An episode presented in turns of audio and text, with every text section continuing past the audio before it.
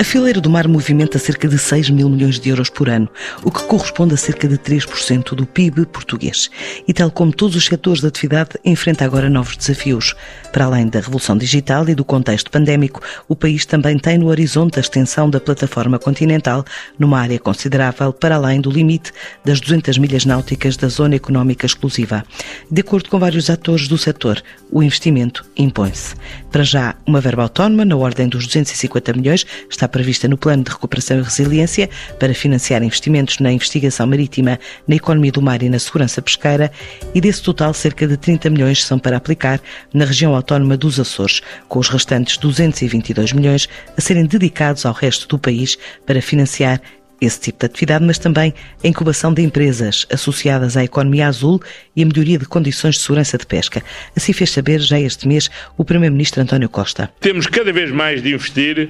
no conhecimento, mas também no desenvolvimento e potenciação de novas atividades associadas ao mar. A pesca, naturalmente.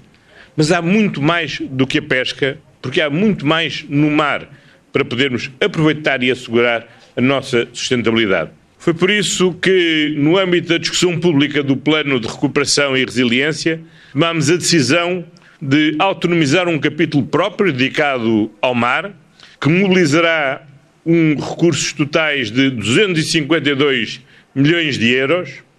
30 milhões dos quais alocados a uma iniciativa da região autónoma dos Açores do Cluster do Mar, mas 222 milhões dedicados ao conjunto do país e para o financiamento de atividades diversas, desde as que têm a ver com a investigação, às que têm a ver com o desenvolvimento de um hub de incubadoras de, de empresas associadas à economia, à economia azul e também relativamente àquilo que são as necessidades de criar melhores condições de segurança para a nossa atividade pesqueira. É por isso um programa bastante abrangente e que complementa, naturalmente, aquilo que são os outros recursos, porque o conjunto do Plano de Recuperação e Resiliência é acessível às atividades dedicadas ao mar, seja no domínio das alterações climáticas, seja no domínio da transição digital, seja no domínio da resiliência. Todo o quadro financeiro plurianual do PT 2030 é também acessível às ações do mar. Diria mesmo que no quadro financeiro plurianual o mar terá na próxima década, como teve nesta, um programa específico que transcende os 300 milhões de euros. E para além disso, temos todas as condições para podermos ser competitivos no acesso aos fundos geridos diretamente pela União Europeia designadamente em matéria de ciência. Este é apenas o primeiro passo para uma estratégia de investimento a 10 anos, com cálculos das próprias indústrias, na ordem dos 5 mil milhões até 2030, para portos, construção naval, pesca, transformação de pescado, biotecnologia e até turismo e soluções sustentáveis. Pelo menos metade desse valor, cerca de 2,5 mil milhões, provenientes da Europa, num esforço de relançamento de atividade que passa pela implementação da indústria 4.0 em toda a fileira produtiva. Adianta Manuel Tarré, o presidente do Conselho Estratégico para a Economia do Mar, da CIP, a Confederação Empresarial de Portugal. Os 252 milhões de euros para as indústrias do mar no âmbito do Plano de Recuperação e Resiliência, PRR, a chamada bazuca, anunciados pelo Sr. Primeiro-Ministro, é um primeiro passo nesta estratégia há 10 anos. Mas são necessárias mais verbas vindas de Bruxelas. Dos cerca de 61 mil milhões de euros dos fundos europeus que o país irá receber até 2030, as indústrias do mar precisam cerca de 4%, só 4% desse valor, ou seja, 2,5 mil milhões de euros, para aplicar na renovação dos portos, na biotecnologia azul, na indústria transformadora, na qualificação das embarcações da Marinha e do Comércio Portuguesa e também na qualificação da frota pesqueira, que tanto necessita. A sustentabilidade do setor do mar é fundamental, e não apenas por razões ambientais a descarbonização dos combustíveis utilizados nos navios. A digitalização do seu funcionamento é fundamental para aumentar a competitividade no mercado. No caso das pescas, por exemplo, as novas tecnologias digitais vão permitir, permitir localizar as espécies de mais valor, mais, mais interessantes para o mercado-alvo, pescá-las de forma eficiente e sustentável, ter melhores processos de conservação e congelação a bordo, valorizando o produto e ganhando cota de mercado. Mas, por outro lado, toda esta realidade implica ter melhor mão de obra. Portanto, urge lançar um programa de formação e requalificação dos cerca de 190 mil profissionais que trabalham nas indústrias do mar em Portugal. Se há aqueles que asseguram funções mais elementares e estas formações poderão ser mais curtas, há também aqueles que, devido à especialização das suas funções,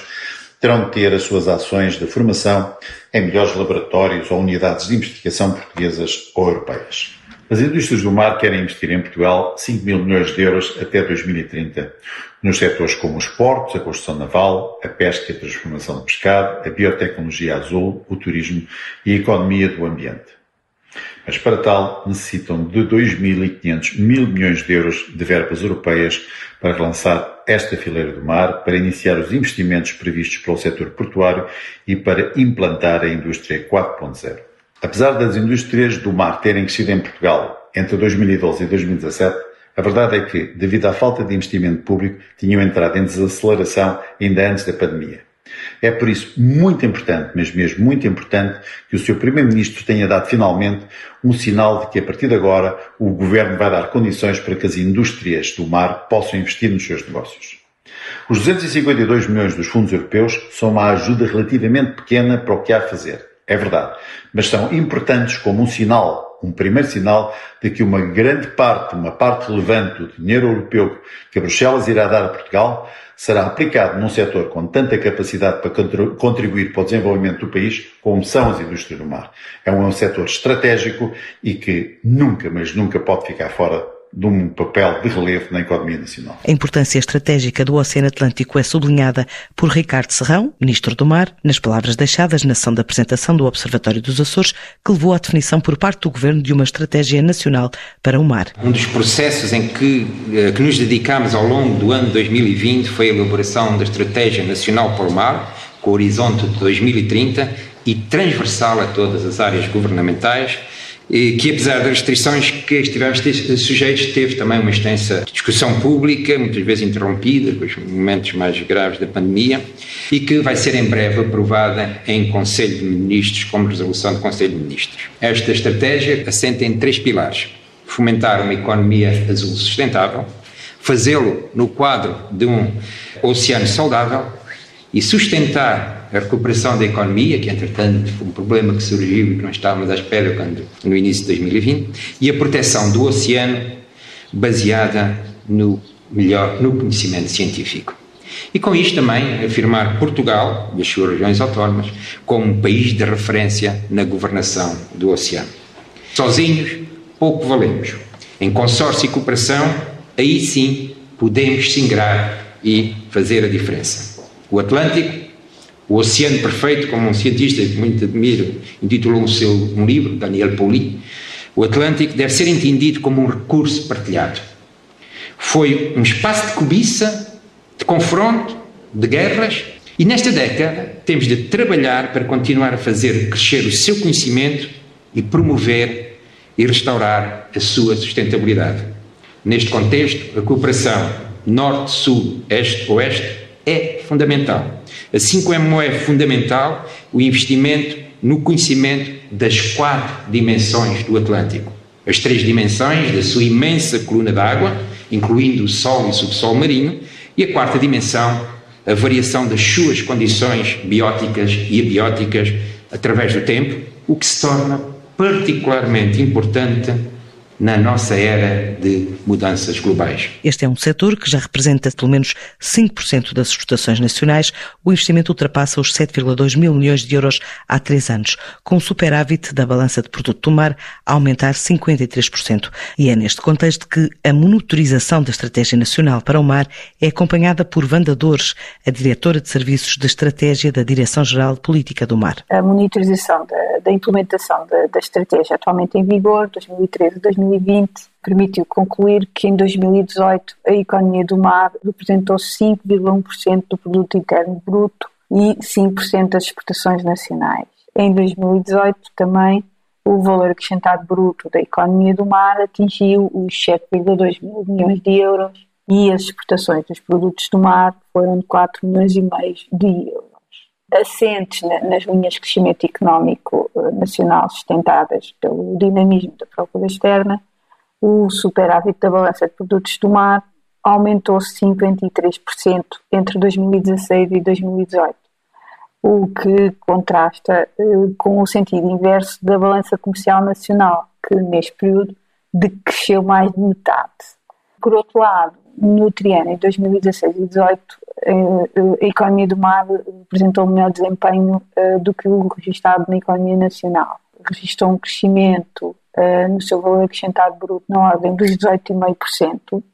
e no seu emprego de 8,3%, uh, o que representa praticamente o dobro do registado pela economia nacional como um todo, que em termos de VAR cresceu 9,6% e em termos de emprego cresceu 3,4%. Também no âmbito desta monitorização da estratégia, uh, temos que referir o papel da ciência e da inovação e da tecnologia no estabelecimento de um tecido empresarial de base tecnológica e inovadora com o reforço do emprego qualificado. Entre 2014 e 2019, a despesa em investigação e desenvolvimento e economia do mar foi de 539 milhões de euros, o que equivale a 3,5% eh, da despesa em IB da economia nacional. Pegando um pouco nos resultados do, do relatório de monitorização do IT, do Instrumento Territorial Mar, que eh, traduz a monitorização do contributo dos fundos europeus estruturais e de investimento para a concretização das prioridades da Estratégia Nacional para o Mar 2013-2020. A aposta na economia do mar traduziu-se no apoio um, cerca de, de 5.239 operações na área do mar, o que representa um investimento total que ronda os 2,6 mil milhões de euros, dos quais 1,3 mil milhões correspondem a financiamento comunitário no âmbito uh, do uh, PT 2020. Este relatório revela ainda que o setor da investigação, desenvolvimento e inovação foi o que mais beneficiou dos fundos comunitários, com uh, eh, 19,5% do total de investimento no mar, uh, seguindo-se o turismo costeiro, a pesca, a agricultura e a transformação dos respectivos produtos. Ou seja, Todo este processo de monitorização da Estratégia Nacional do Mar tem tido por base um conjunto de indicadores económicos e sociais que uh, está sistematizado nos relatórios anuais da economia do mar, que são resultado de uma parceria entre a Direção-Geral Política do Mar e o Instituto Nacional de Estatística, mas também de outros organismos da administração pública que fornecem informação relevante no âmbito uh, da economia do mar um importante uh, instrumento para esta monitorização uh, é efetivamente a conta satélite do mar. Porquê? Porque ela é uma peça fundamental no acompanhamento e na análise do impacto das políticas públicas na medida em que permite uma visão macroeconómica integrada da economia do mar. Daí a importância destes instrumentos para a monitorização dos resultados da Estratégia Nacional para o Mar e em relação a conclusões do contributo de Portugal em projetos de cooperação, nomeadamente a Madeira, os Açores, as Canárias e, no fundo, a ligação transatlântica, não é? Bem como o plano de ação para o Atlântico. O desenvolvimento económico de Portugal tem tido como uma das suas fontes de financiamento os cinco, os cinco fundos eh, europeus eh, estruturais e de investimento. O FEDER, o Fundo de Coesão, o Fundo Social Europeu, Fundo Europeu Agrícola de Desenvolvimento Rural e o Fundo Europeu dos Assuntos Marítimos e Pesca. No atual quadro, uh, o financiamento do mar, através dos programas de cooperação transnacionais e transfronteiriços, é possível também através do Programa Operacional Transnacional Espaço Atlântico 2014-2020 e do Programa Operacional Transnacional uh, Madeira, Açores e Canárias uh, 2014-2020. Estes dois programas representam uh, eh, 2,53% do investimento total aprovado até ao final de 2019, que é o período de referência do, do último relatório do ITI, e 4,2% do fundo comunitário. Ambos os programas, ou seja, ambos,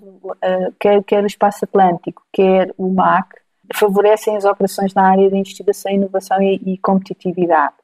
no caso o Programa Operacional Transnacional do Espaço Atlântico, em 37,1% do, do, seu, do investimento total aprovado, e o Programa Transnacional Madeira, Açores e Canários, em 49,3%. Segue-se o apoio às operações de proteção da biodiversidade, uh, dos ativos naturais e culturais e da promoção da eficiência energética. E agora, quais são as prioridades do investimento em Portugal no quadro desta estratégia nacional uh, no horizonte de, até 2030? Eh, as prioridades de investimento de Portugal na economia do mar, uh, no quadro da, da, nova Estratégia Nacional para o Mar uh, 2021-2030, estarão certamente em linha com os objetivos estratégicos que foram estabelecidos para a década, assim como a visão de promover um oceano saudável para potenciar o desenvolvimento azul sustentável, o bem-estar dos portugueses e afirmar Portugal como líder na governação do oceano, apoiada eh, no conhecimento científico. Esta é a visão da nova uh, Estratégia Nacional para o Mar. Uh, em linha com os objetivos da Agenda 2030 das Nações Unidas e com as do Pacto Ecológico Europeu, a nova Estratégia Nacional para o Mar reflete as preocupações que Portugal e o mundo enfrentam uh, ao nível das alterações climáticas, da perda de, de biodiversidade e integridade dos ecossistemas, uh, mas também com as novas formas de poluição e com a acidificação do oceano. A Estratégia Nacional para o Mar, uh, ao, ao, estar ancorada nestes instrumentos internacionais e ao contribuir para estes objetivos, reforça ao mesmo tempo o mar como espaço de soberania fortalecendo o posicionamento geopolítico e geoestratégico de Portugal. Está organizada em torno de 10 grandes objetivos estratégicos para a década. Esses 10 objetivos uh, referem-se ao combate às alterações climáticas e uh, à poluição e à proteção e dos ecossistemas, ao fomento do emprego e da economia azul circular e sustentável, à promoção da descarbonização da economia e das energias renováveis e autonomia energética, a aposta na garantia da sustentabilidade e segurança alimentar uh, e no acesso à água potável e à promoção da saúde e bem-estar. Destaca ainda também para o estímulo uh, do conhecimento científico, do desenvolvimento tecnológico e da inovação uh, azul, do incremento da formação, educação, cultura e literacia do oceano, do incentivo à reindustrialização e à capacidade produtiva e digitalização do oceano, e, por último, na, na, na garantia da segurança, soberania, cooperação e governação. Para que se dê seguimento ao cumprimento eh, destes objetivos, importa desenvolver medidas e estímulos num conjunto de áreas de intervenção prioritárias que representam uh, setores ou conjuntos de setores e áreas ligadas ao mar, como a ciência e inovação, a educação, a formação, a cultura e a literacia do oceano, a biodiversidade e as áreas marinhas protegidas, a bioeconomia e a biotecnologia azul, as pescas, a aquicultura, a transformação e comercialização dos respectivos produtos, a robótica e as tecnologias digitais, as energias renováveis oceânicas, o turismo, a náutica de recreio e o desporto, os transportes uh, marítimos, os portos, a logística, as comunicações, um, os estaleiros, a construção e reparação naval, também a gestão do litoral, das obras de infraestruturas,